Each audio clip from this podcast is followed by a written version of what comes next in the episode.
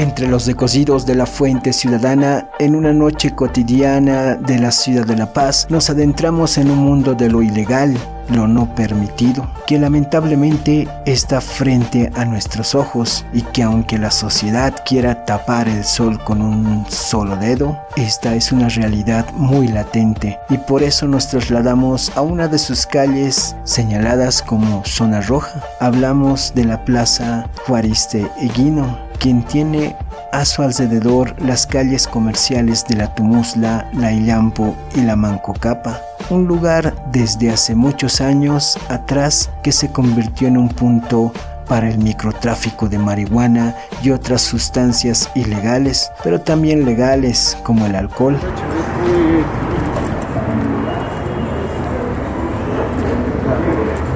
Esto para que podamos de forma encubierta investigar y develar el microtráfico de marihuana y otras sustancias, pero al estar un par de horas pasada la medianoche y solo poder observar la presencia de jóvenes y adultos que lo único que consumían eran los licores o tragos baratos que venden en las tiendas de la Mancocapa,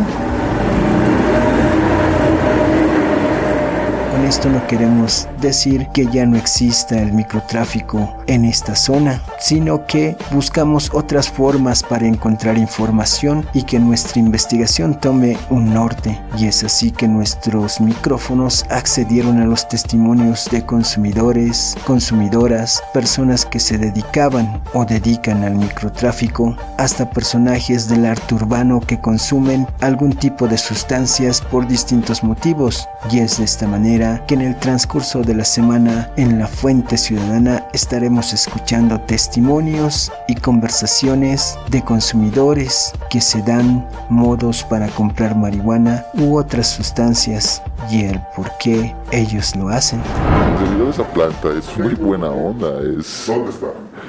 O sea, esa planta es mágica. Sí, hay gente que al, parecer se ha identificado que mucha gente no la tolera. O sea, no es mucha gente, son un porcentaje de personas que les genera, un efecto diferente. Los genera paranoia, se sienten mal. Pero te, hablaré pues del 20% o 15 o hasta 10% del mundo. Pero el otro 90 o 80% la disfruta, pues o se la pasa bomba. Amigos que, te dicen, ¿quieres un palito? Te estoy regalando como ahora, ¿no? Ahora también es así, yo... La marihuana en la verdad te hace feliz, no te hace entristecer así. Hay otras, hay otros, otras drogas que te hacen bloquear. Soy cantautor, estudio trabajo y también soy marihuano. De la misma forma escucharemos las conversaciones que tuvimos con personas que se dedicaban y dedican al microtráfico de marihuana y otras sustancias por razones que ellos mismos argumentan. Me dediqué al microtráfico, trabajaba con diferentes personas que podrían decir hoy en día los pesados del microtráfico. normal, pues ahí pues lo legal no pues. Y sí, empezó a vender drogas, ¿no? Gracias a que no tenía dinero he optado por eso y basta con decir que nuestros micrófonos pudieron acceder a personajes de la farándula urbana y pudimos decepcionar el testimonio de un personaje del arte urbano muy reconocido y él nos dio sus argumentos y compartió con nuestros micrófonos su forma de pensar y testimonio con respecto a nuestra temática.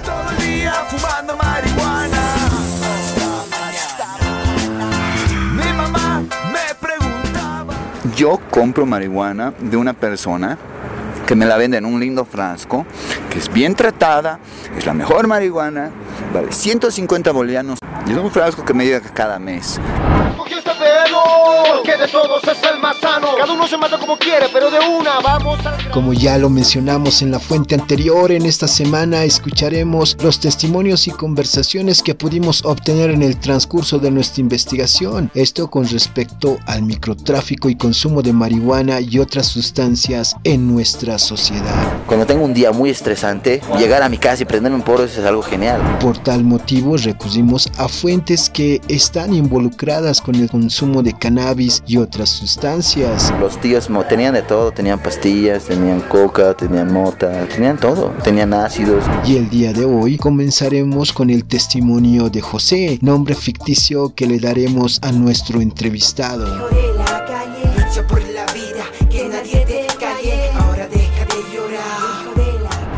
historia de José, como en la mayoría de muchos casos, comienza con una niñez disfuncional, padres alcohólicos y una gran parte de su infancia y adolescencia fue vivida en las calles de Cochabamba y La Paz. Mi infancia en sí no es tan, tan cómoda. Yo viví, crecí más con mi padre. Mi madre falleció a mis 10 años. Eh, yo viví junto con, con, los dos juntos hasta mis 6 años. Después problemas internos, solo crecí con mi padre hasta que falleció mi madre y después mi padre tuvo problemas con el alcohol, igual que mi madre.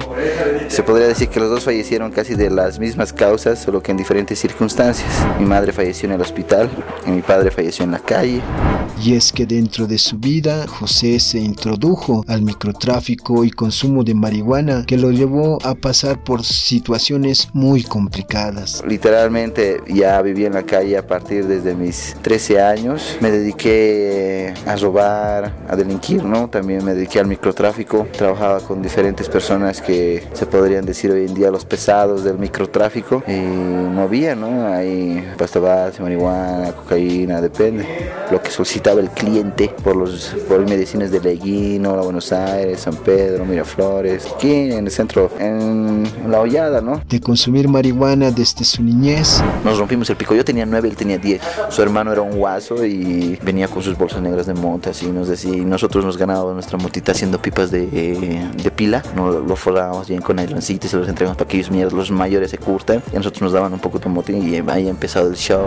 A ser un vendedor de esta y otras sustancias. Cuando entré al microtráfico, no te puedo decir que yo era el tío, pero era el movedor, era el movedor, digamos. Y habían tíos pesados, como te digo, no voy a mencionar apellidos porque sería entrar en otro detalle. Eh, ahí estaban pues, los tíos, yo era el movedor, a veces me mandaban, o incluso estaba de burro, yo cargaba bien cargado, ellos movían. Es, es, un, es todo un show esto del microtráfico, ¿no? Es, o sea, suena sencillo y divertido a la vez cuando se trata de conseguir dinero y hacerte el gánster, ¿no? Pero cuando llegaban los problemas era otro pedo. José nos menciona que la calidad del cannabis depende siempre de quién compras el producto. Ese mundo de la droga, cuando ibas a Leguino, no siempre te ibas a encontrar con el mero, mero, ¿no ve? Entonces siempre te vas a topar con revendedores. Y habían tíos que te, incluso habían, así que todo era una cadena de mayoristas así.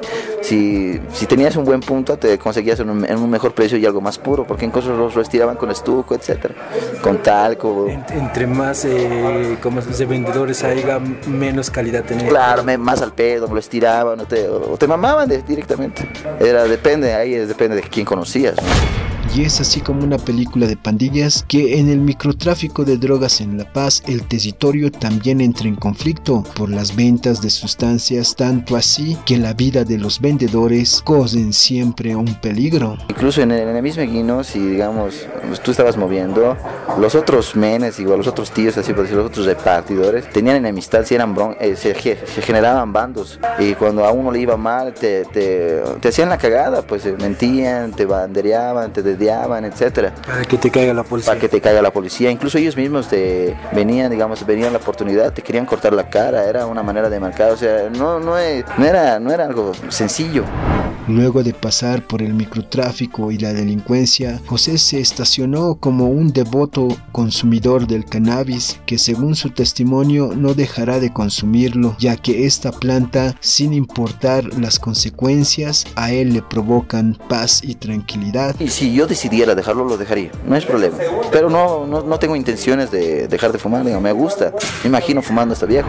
Sin embargo, también él detectó que lo volvió irritable con su pareja. Con este pedo de haber, haber consumido tanto tiempo, pues soy muy fácil de irritar, se podría decir, pero no con todos. Solo eh, el problema es de que justo creo que mi, mi desfogue es con mi pareja. Así es como hoy resumimos el testimonio de José, nombre ficticio que le pusimos a nuestro entrevistado, que nos llevó a navegar por las cruciales rutas de la delincuencia, el consumo de marihuana y el microtráfico de esta y otras sustancias en nuestra realidad, que hoy usa las redes sociales para ampliar su dominio. El formato antiguo de conseguir sigue vigente, solo que ahora se ha sumado esto de las redes sociales. Y han, tal vez si ha, si ha cambiado el punto es porque la jura está atrás, pues. Hija prohibida de la deleitarse con tu Aparte de la marihuana, ¿alguna otra droga que hayas consumido? Floripone. Y encontrar en mi interior paz y libertad espiritual. Me gusta fumar lo natural y de la vida disfrutar caminar.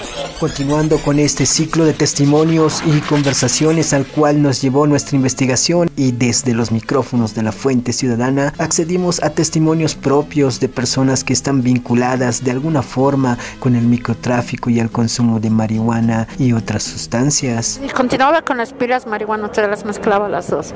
Y posteriormente ya ha empezado a beber, ¿no? De esta manera recordamos la fuente del día de ayer, donde conocimos el testimonio de José, y hoy nos toca conocer la historia de María, nombre ficticio que le daremos a la entrevistada del día de hoy, una mujer adulta que está entre los 40 años para adelante y es madre soltera. Nosotros comprábamos desde dos bolivianos compramos marihuana, o nos regalaban, o prácticamente cada uno tenía su huerto en casa. El testimonio de María comienza con el consumo de otras sustancias, las llamadas pilas, las tabletas a las que solo puedes acceder con receta médica, como son el diazepam y el flunitrazepam y otras, y solo lo puedes comprar en una farmacia. con las drogas en realidad ha sido con las pilas, eh, que ha sido, ha sido como 10 años ha sido mi vicio, así extremo. Bueno, en las épocas de los 90 nosotros teníamos una farmacia que se llamaba la farmacia Galaxia, de ahí íbamos a comprar y teníamos el contacto de un señor que es bioquímico, él nos, él nos facilitaba porque él trabajaba en el hospital psiquiátrico.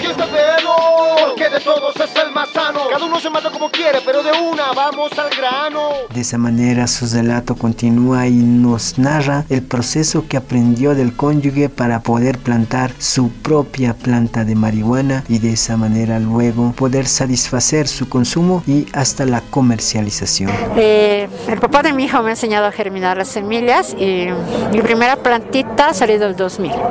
Era una planta, era una hembrita que nunca me voy a olvidar. Y de ahí mi hermano, mi hermano ya fumaba dentro de la casa. ¿Tu hermano menor? Mi hermano menor. Mi hermano menor tiene. La diferencia de la edad de mi hermano es como unos seis años más o menos. Y bueno, y después, como él fumaba, ya tú Ya me iba acostumbrando a fumar, ¿no? Pero tú te producías tú misma. Yo me producía yo misma y mi hermano también producía sus plantas. Cada uno tenía su producción en la casa. María, tú también fuiste humana. No permitas que lo mate la maldita marihuana. Ya por eso mi mejor amiga se había suicidado en el colegio por pues estos motivos, razones. Después mi mejor amiga murió por el excesivo uso de las pastillas, ¿no? ¿Del diazepam? La tierra de la tenía fluis, también le echaba cocaína de vez en cuando. Y como era ella modelo, eh, tenía algunos, algunas exigencias para. En, esos, en ese tiempo las modelos no eran, no eran gorditas, no eran bien flaquitas. María también menciona que existían entre sus clientes policías, diputados y senadores, quienes eran quienes consumían exclusivamente cocaína desde el 2005-2006 para adelante durante lo que duró el ciclo microtraficante de María. Y sí, empezó a vender drogas, ¿no? Gracias a que no tenía dinero he optado por eso, por vender. ¿Y por dónde vendías? ¿Por llamadas? ¿Solamente eh, conocidos? Solamente conocidos y mis contactos, ¿no? Eh, contactos que eran específicos que yo sabía que no te iban a dediar, digamos. Para casos específicos la marihuana no es igual. La marihuana viene por clases, entonces entre más cara es para allá la clase más alta, o sea, para los senadores, diputados, policías que ya saben lo que consumen. Senadores, diputados, igual compraban. Igual compraban. Y eso hablamos, pero ¿de qué épocas más o menos? Más o menos para el 2005, para aquellas épocas. El papel de madre y las responsabilidades que esta situación conlleva hizo que María se capacitara y reflexionara para cambiar la forma de ganarse la vida y el pan para su hijo. Una cajetilla de fósforo costaba 500 pesos. Una cajetilla de fósforos. O sea, la cajita de fósforos pequeña costaba 500 bolivianos. Eso hablamos de, marihuana. No, esa es cocaína. Cocaína. De cocaína. Ahora ya... Eh... La cajita de fósforo que estaba 500, ¿ahora cuánto estará? Yo creo que debe estar unos 700, algo así debe estar la cajita. 800. 700. Bueno, entonces tú lo dejaste por tu, por tu hijo. Sí. ¿Por qué? Es por protección, porque algún, alguna vez eh, va a tocar que alguien le quiera hacer daño a mi hijo.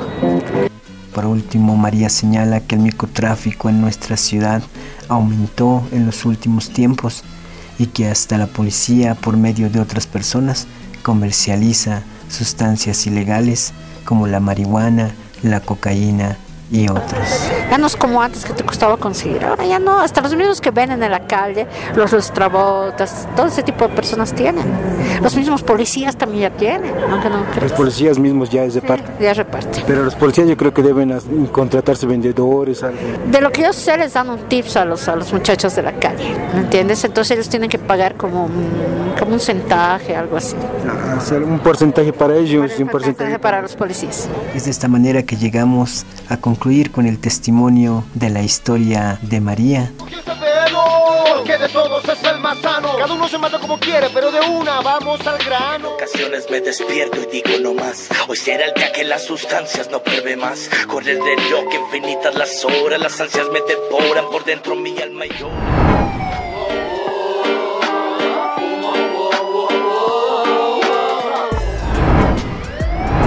Ya al concluir la semana y continuar con el resultado de la investigación llevada a cabo en relación con el microtráfico y consumo de marihuana y otras sustancias en La Paz y el Alto, por tal motivo, al haberse constatado la escucha de un par de testimonios de consumidores y vendedores que la Fuente Ciudadana ha recogido hay estudiantes que sí fuman marihuana, ahora que pues es como una moda. Y como el día de ayer lo mencionamos, hoy nos toca conocer el relato y testimonio de un consumidor habitual del cannabis, la marihuana. Así que comenzamos con el relato de Martín, nombre ficticio que se le da a este nuevo testimonio y en esta oportunidad para dar comienzo a esta historia nos remontamos a la época de colegio de Martín, donde fue que inició en el consumo de marihuana. Eh, fue con las amistades, ¿no? En el colegio. Uno que es curioso, con falta de control de algunos de nuestros padres, ¿no? Con amigos igual que estaban en la situación, pues mm, siempre hay un amigo que está metido en esas cosas, ¿no? Que conoce a gente que está ahí. Entonces esas personas traen al colegio. Actualmente Martín lleva fumando más de 13 años. Martín nos cuenta sobre otras sustancias que consumió y cómo fue su reacción y sentir al consumir estas. Mm, sí, te comento que en el colegio escalé, ¿no? Mm, también por curiosidad, como dicen que es la puerta a diferentes drogas, pues depende de cada uno, ¿no? Yo probé la clefa, probé el perico, como le dicen, o cocaína, cocaína, ¿no? Eh, la papa, que es pasta base de cocaína, que eso es más jodido todavía que el alcohol incluso. Con la clefa, pues es como estar en otro mundo, como si te aparecieran alucinaciones, ¿no? Mm, en tu mente, escuchas cosas, te imaginas cosas, te sientes diferente, eres otra persona incluso a veces. Eh, ahora con la papa, se puede decir, con la pasta base te da miedo, te cuento que yo pues esas veces no la volví a fumar porque yo había visto el rostro de mi padre ahí, digamos. Eh, ya había fallecido y fumé, ¿no? Y vi la cara de mi padre, o sea, en la pared así grande, y yo me asusté, ¿no? Martín cuenta que al consumir alcohol, que es una droga legal en nuestro país, sufrió los peores accidentes que al consumir marihuana y que prefiere fumar un poro que tomar un trago. Preferiría la marihuana. ¿Por qué? Eh, porque me salvó del alcoholismo.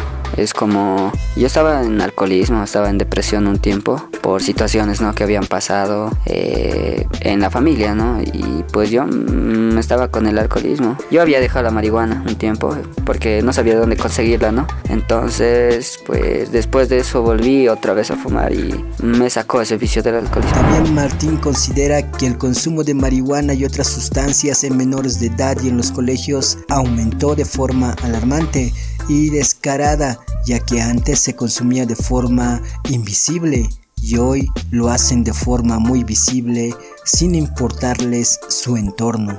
Sí, antes era como era te explicaba, ¿no? Incluso cuando fumabas. Eh, a mí me explicó mi amigo, ¿no? Que no debo andar fumado, que los ojos rojos son banderas, que hay que cuidarse, que hay que irse a lugares que no te vean, que nadie te vea. Entonces era muy diferente, antes era más cuidadoso e incluso yo la dejé, ¿no? Porque no podía conseguir, era diferente. Y ahora no, ahora es como una moda y, también con este gobierno que hemos tenido, pues yo creo que aquí en Bolivia ha debido crecer mucho más esto, de la, no solo de la marihuana, ¿no? De muchas otras sustancias. Asimismo Martín nos relata cómo un policía que es su amigo lo ofreció marihuana que él había decomisado en una redada.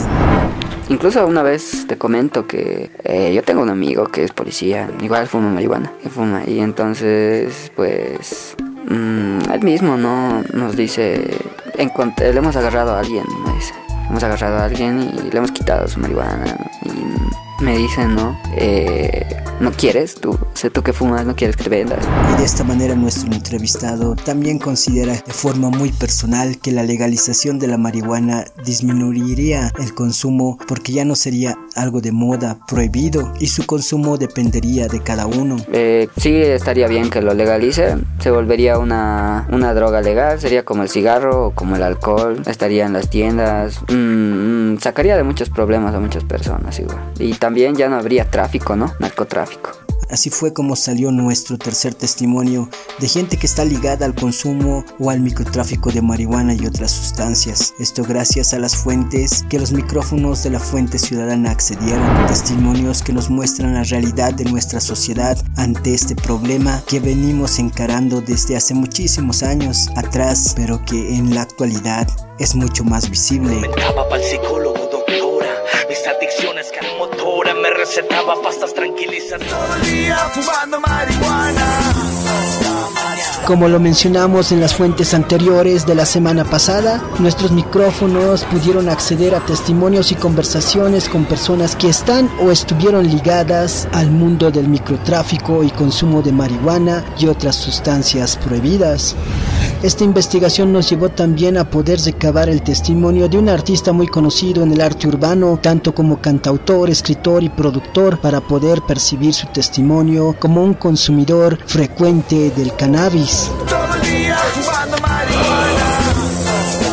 Así que hoy podrás escuchar la historia de Marraqueta Blindada, un cantautor urbano que vertió su opinión sin pelos en la lengua y nos contó su vida de consumidor y activista de la legalización del cannabis en nuestro país de forma responsable y segura. Yo enfermo alcohólico, fumo la hierba para que me quite esa cagada que me metió el alcohol y el tabaco, lo tóxico, lo químico y al ya encontrarnos con Marraqueta le consultamos cómo es que empieza a fumar marihuana. Primero empezaba a consumir alcohol, ¿me entiendes? Que es la enfermedad la cual me aqueja, yo soy enfermo alcohólico. La marihuana es una medicina, ¿cómo la empiezo a consumir para que me aleje del alcoholismo? También indagamos el por qué fuma marihuana y le pedimos que nos argumente sus razones. La marihuana es una medicina prohibida en este estado plurinacional fascista y te pueden meter por una pipa de marihuana al penal de San Pedro donde hay maleantes, violadores, asesinos en serie, por fumarte una hierbita.